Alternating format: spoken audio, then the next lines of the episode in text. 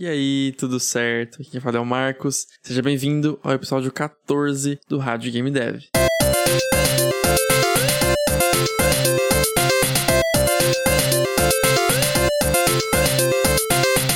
Hoje o tema é basicamente a história do meu jogo Super Forklift 3000, mas eu apelidei o tema de como eu criei um jogo Space Shooter sem entender muito de Space Shooters. Algo assim, vai estar no título, eu vou pensar melhor nessa frase, o título vai estar como eu coloquei e você tá vendo aí. Porque eu fiz um jogo Space Shooter de forma séria, assim, um jogo para publicar na Steam. realmente eu publiquei em abril de 2020, eu publiquei o Super Forklift 3000 na Steam. É Super Forklift 3000 para você pesquisar se você quiser. E esse jogo, ele é um space shooter que eu fiz sem ter muito conhecimento e nem sendo muito fã de space shooter. É interessante isso porque eu senti muita vontade de fazer um space shooter sem ser muito fã, sem ter jogado muito. Assim, se o cara vê, né? O cara fez Space Shooter, o cara jogou Star Fox, o cara jogou um monte de Space Shooter arcade, o cara jogou Space Shooter em tudo que é canto. Mas não, eu tenho pouquíssima experiência com Space Shooters. Eu lembro que eu comprei na Steam o jogo Icaruga, que eu cheguei até a reembolsar porque eu não consegui me adaptar ao jogo. Né? Eu, eu tô acostumado a jogar jogos difíceis, de plataforma, de ritmo, de ação. Só que esse jogo Space Shooter, super difícil, eu simplesmente não me adaptei e eu não via maneiras de eu ficar melhor no jogo e chegar ao ponto de zerar ele assim com tranquilidade. Eu, eu sofria tanto com ele que eu pensava, cara, não dá. Esse jogo não é para mim. Cara, não, não, quer dizer que não conseguindo jogar Icaruga, não vou conseguir jogar nenhum jogo Space Shooter. Mas é só um exemplo de como eu não necessariamente sou um jogador de Space Shooter. E realmente o Icaruga, que é um Space Shooter muito famoso e com reviews muito positivos, eu não me adaptei a ele. E mesmo assim, eu fui lá e publiquei um Space Shooter na Steam. Então eu quero explorar aqui com vocês como isso foi possível, né, em um contexto assim realmente de desenvolvedor de jogos, né? Como é que você pode fazer um jogo de um gênero que não é tanto a sua cara, Gênero que não é tanto assim o que você gosta de jogar e costuma fazer, né? Costuma criar. Porque você costuma criar o que você gosta de jogar. Por exemplo, né, aqui no meu canal é muito comum me pedirem sugestões, né, me darem sugestões de vídeos para fazer e já falaram sobre o Sonic várias vezes. Faz um loop do Sonic, faz o, o Sonic, faz uma série do Sonic de como programar o Sonic, faz aí no Construct um jogo tipo Sonic. Só que eu não tenho um pingo de vontade de fazer isso porque eu não gosto de jogar Sonic é meio estranho para mim que jogo jogos de plataforma ter esse jogo super popular de plataforma que eu não gosto por causa da velocidade extrema dele, que eu gosto de uma experiência assim mais contida, que eu consigo realmente pensar no que eu tô fazendo. E Sonic realmente não é minha praia. Então, aqui no canal eu também faço vídeos de conteúdos que me interessam. E mesma coisa para criar um jogo. Você vai criar um jogo de um gênero que você se interessa e você gosta de jogar. Né? Se você gosta de jogar, tem mais chance de você gostar de fazer. E eu, não sendo muito jogador de Space Shooter, mesmo assim, eu criei um jogo Space Shooter. Como é que isso foi possível? Antes de mergulhar nesse tema de como isso foi possível, eu quero falar um pouco mais sobre o Super Forklift 3000, começando pela ideia dele. Porque eu já fiz um podcast sobre o Rift Raccoon e eu falei que naquele jogo primeiro veio a mecânica, que foi o teletransporte, né? Um jogo de plataforma em que tu se teletransporta. Essa era a mecânica e foi aí que começou. Não tinha ainda nome do jogo, não tinha personagem, não tinha conceito de como seriam os visuais das fases, não tinha nada disso. Primeiro veio a mecânica. No caso do Super Forklift 3000, primeiro veio a ideia, e depois veio a criação da mecânica, prototipagem e depois a evolução do jogo pelas fases, por implementar os gráficos. Foi um caminho diferente. Primeiro eu tive uma ideia do jogo antes mesmo de ter a mecânica. Né, no Rift Raccoon eu fiz primeiro a mecânica e depois tive a ideia do jogo, ideia do nome, ideia da temática né? Tipo, de quem seria o personagem. No caso, agora é um guaxinim, né? Só que no começo era uma caixa verde. Eu não tinha logo de cara pensado que seria um guaxinim.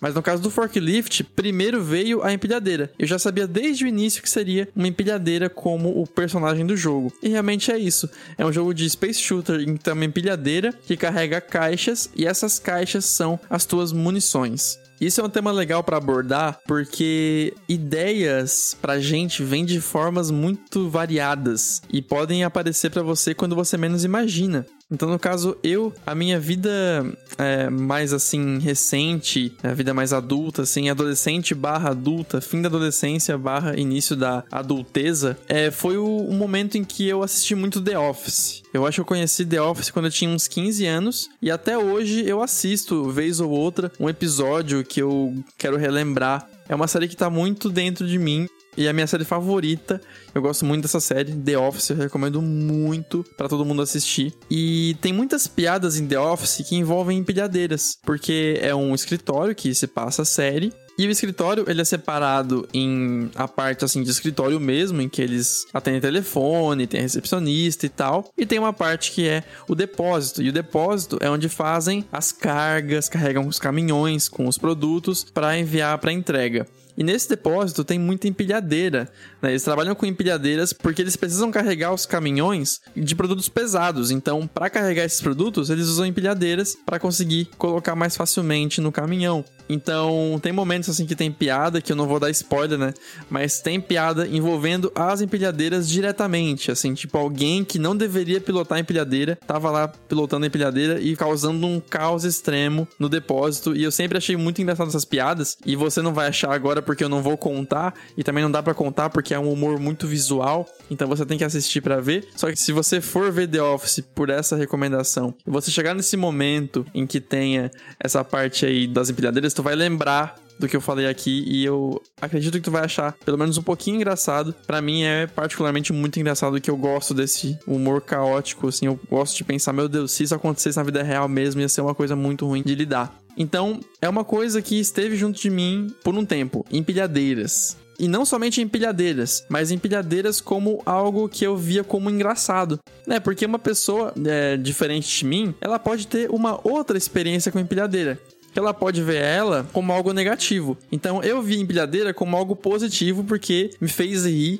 nessa série as piadas com empilhadeira. Mas uma outra pessoa pode ter uma experiência tipo assim, ela quase foi atropelada por uma empilhadeira. Se você quase for atropelada por um cara descontrolado pilotando uma empilhadeira, você dificilmente vai lembrar de empilhadeiras como algo bom e talvez o seu cérebro não use empilhadeiras como uma forma de ter ideias. Mas no meu caso não, empilhadeira foi realmente uma ideia. E casou ainda, né, que eu tinha essa experiência com empilhadeiras de ver de forma engraçada, era algo que estava na minha cabeça. Casou isso com uma conversa que eu tive com uma amiga isso antes de eu ter a ideia do jogo, né? E eu tinha recém terminado o Rift Raccoon e tava buscando uma nova ideia de jogo.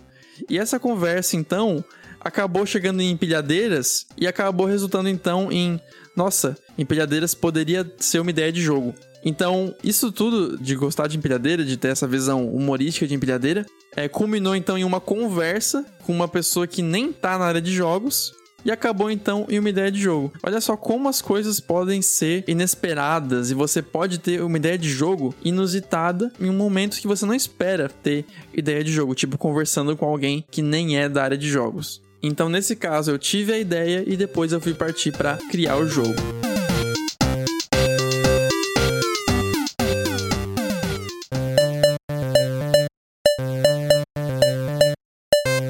E o legal disso é que empilhadeira já estava certo de que seria o elemento principal do jogo. É um jogo sobre empilhadeira. Ok, que elemento importante a empilhadeira tem que outras coisas podem não ter? A carga. Empilhadeiras carregam coisas que podem ser caixas, por exemplo. Então eu pensei em carregar caixas. Ok, e por onde que a empilhadeira carrega as caixas? Pela frente. Beleza, ela carrega pela frente. E se ela pudesse carregar essas caixas e disparar elas também? E aí veio então a ideia pro jogo, que é um jogo em que tu carrega até três caixas e tu aperta um botão para atirar essas caixas. Então eu encaixei o atirar caixas, eu pensei em que tipo de jogo isso de disparar caixas poderia se encaixar né? Em que tipo de jogo, em que gênero de jogo eu poderia disparar caixas? Poderia ser um jogo de ação e poderia ser então um space shooter, um jogo em que você vê a empilhadeira de cima e tu pode andar assim num jogo visto de cima, pegar as caixas e disparar inimigos em jogo que se movimenta o tempo todo para cima. Eu pensei então em fazer um jogo assim.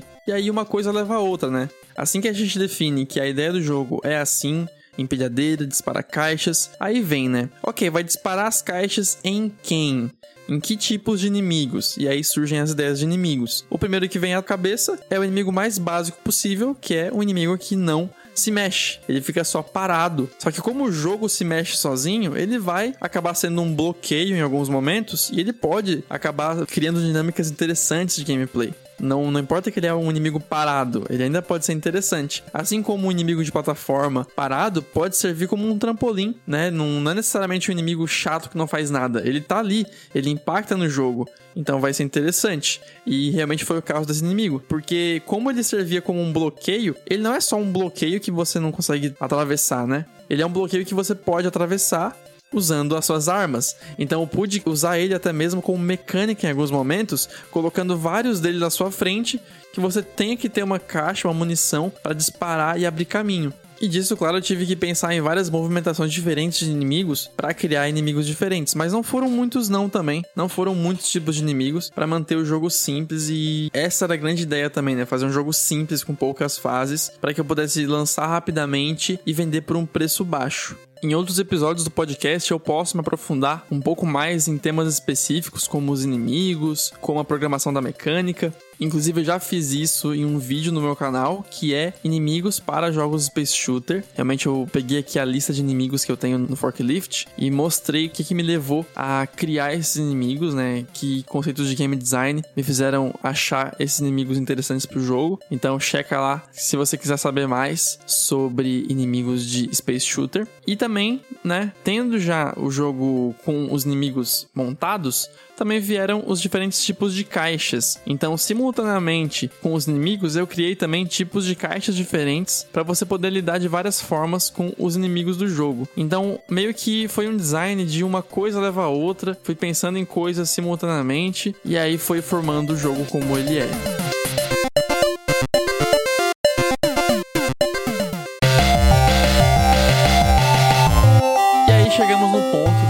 Nesse episódio, que é como que eu pude criar um jogo Space Shooter sem entender muito sobre jogos Space Shooter.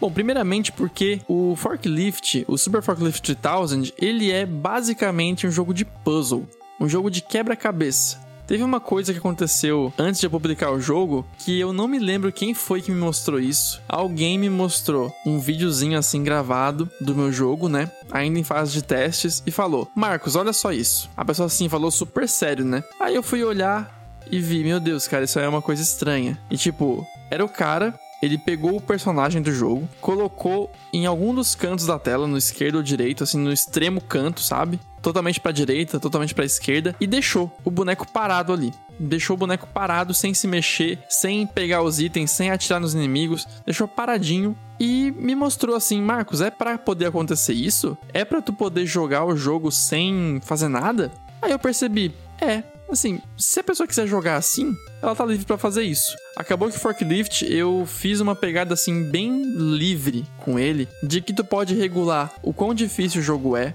Da mesma forma que tu pode jogar as fases em sequência, tu pode jogar uma fase por vez. E uma fase por vez tu pode jogar com uma vida, ou nenhuma vida, ou duas vidas, ou oito vidas. Tu pode escolher quantas vidas você tem e também quantas fases você vai jogar, para assim definir quando você quer que o jogo seja difícil quer que seja fácil, quer que seja difícil, qual a dificuldade que o jogo vai ter. O jogo tá livre para você definir isso. E se você quiser passar sem matar inimigos, só se desviando, você pode também. Assim como você pode matar todos os inimigos, ou você pode matar a maior quantidade que você puder, porque se eu não me engano, tem áreas do jogo que não é possível matar todos os inimigos. Realmente é feito para ser assim. Até meio que na segunda fase eu fiz de um jeito que tu deve poder matar todos os inimigos, só que a partir da terceira eu pensei, e se eu pudesse fazer uma área aqui em que não é necessariamente possível matar todos os inimigos? Então, é meio que uma seção da fase em que tu pode matar a maior quantidade possível de inimigos. Esse é o objetivo, e não matar todos. E eu fico feliz de ter tomado essa decisão, porque realmente tem parte do jogo que é bem caótico, tem muito inimigo, e eu só pude fazer isso por não permitir matar todos os inimigos nessas partes específicas. Mas ok, eu me desviei um pouco do assunto. Por que, que eu consegui fazer então esse jogo Space Shooter se eu não sou experiente em Space Shooters? Porque ele é um jogo puzzle. E sendo um jogo puzzle, eu uni nele a minha experiência pouca com Space Shooters e a minha experiência regular, experiência moderada com jogos quebra-cabeça. E é legal que assim eu pude trazer a minha interpretação de um Space Shooter. No fim foi bom, porque daí eu não criei um Space Shooter que tem a cara dos Space Shooters todos, tem um jeitão assim arcade muito parecido com todos os Space Shooters que você vê por aí, que você vai acabar vendo muitos jogos parecidos, né, que são naves espaciais que tu dispara com projéteis parecidos, que tu mata inimigos parecidos. Então, não conhecendo muito os jogos e tendo poucas referências, acabou que eu consegui criar uma coisa diferente, uma coisa que dá para dizer até que é única, porque eu nunca vi particularmente um jogo que você joga dessa forma, mas que ainda se encaixa assim em Space Shooter por ter todo esse formatão de pontuação, de você disparar projéteis, desviar de projéteis, desviar de inimigos. E assim então, é um jogo diferente do comum, até também por esse motivo que eu falei anteriormente, você poder jogar de forma livre, né? Se você quiser jogar assim, sem matar inimigos, beleza, só que não vai fazer ponto. Dessa forma, tu não vai conseguir fazer muito ponto se você não matar inimigos. A ideia do jogo é ter poucas fases para que tu possa maximizar a sua capacidade em cada fase. Então, o quebra-cabeça inicialmente é como passar da fase, mantendo as minhas vidas no máximo. Só que depois, qual caixa eu vou usar em qual situação para conseguir o máximo de pontuação possível. E é muito legal porque eu mesmo ainda descubro coisas novas jogando agora. Tipo assim, ah, vou usar essa caixa aqui. Ah, droga, mas eu não consegui usar nesse momento. Então eu uso em outro momento e percebo, nossa, usar essa outra caixa nesse outro momento foi melhor. Eu fiz mais pontos assim. Então, por ter muitos tipos de caixas diferentes e muitos inimigos diferentes e situações diferentes, acabou permitindo muito espaço para tu brincar com as caixas e descobrir formas diferentes de pontuar. E isso é uma coisa um pouco quebra-cabeça, até pela forma de tu trocar as caixas, apertar K e mudar a posição da caixa, e assim tu pode atirar uma caixa em uma situação, ou você pode guardar ela e atirar ela em uma outra situação mais na frente. Então o jogo é, em um primeiro momento, um space shooter tradicional, mas assim que tu vai avançando e vai querendo pontuar mais, ele acaba sendo um grande quebra-cabeça. Porque, por exemplo, em um Space Shooter tradicional, se tu quiser pontuar mais, é muito simples a fórmula. É tu matar muitos inimigos usando seus tiros, power-ups. Se você tiver algum power-up que destrua, por exemplo, todos os inimigos que estão na tela, assim, destrói todo mundo ao mesmo tempo, beleza, você vai guardar esse power-up para um momento em que tenha muitos inimigos. É muito simples. E assim você vai conseguir pontuar mais, morrendo pouco e matando muito. Assim você pontua bastante. Só que no caso do meu jogo tem uma camada extra, que é você pegou uma caixa especial, você vai usar ela agora ou você vai guardar para usar lá na frente e assim conseguir então uma pontuação maior. E se você tentar essa caixa nessa outra posição e nessa outra posição, será que não pontua mais? E também até os chefes, você tem formas diferentes de pontuar e você pode definir então estratégias para você não somente derrotar o chefe, mas para conseguir tirar muitos pontos dele. E eu percebi isso conforme eu fui criando o jogo, tanto que eu coloquei muitos achievements no jogo baseados em pontuação.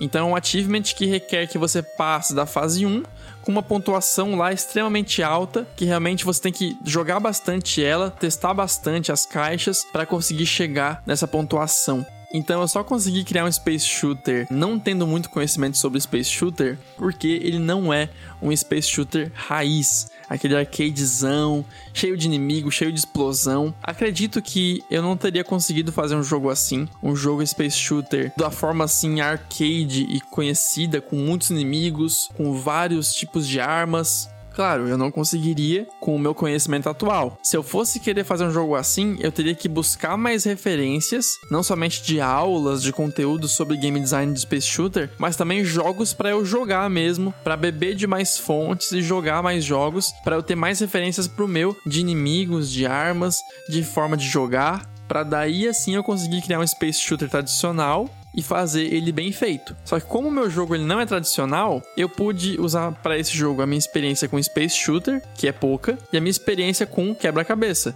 E assim eu consegui fazer um jogo que para mim é muito divertido, eu gosto bastante dele e vejo que tem bastante gente que gosta também. Todo mundo que eu vi jogando curtiu bastante. A live que eu fiz mostrando o jogo, o pessoal gostou bastante da ideia e achou bem gostosinho de jogar pelo visual, né? Espero que tenham jogado depois e visto com as próprias mãos, que é legal de jogar jogar. E deixo aqui então no final uma provocação para você pensar sobre isso, de como você pode criar um jogo de um gênero que você não entende muito, mas você acaba conseguindo criar ele porque você combina ele com vários elementos de um outro gênero que você conhece aí você consegue criar um jogo. Então pensa bem sobre isso e quem sabe você consiga criar um jogo que você achava que não conseguiria, porque você vai conseguir então juntar elementos de outros gêneros nesse gênero e assim você consegue fazer um jogo que você achava que não ia conseguir.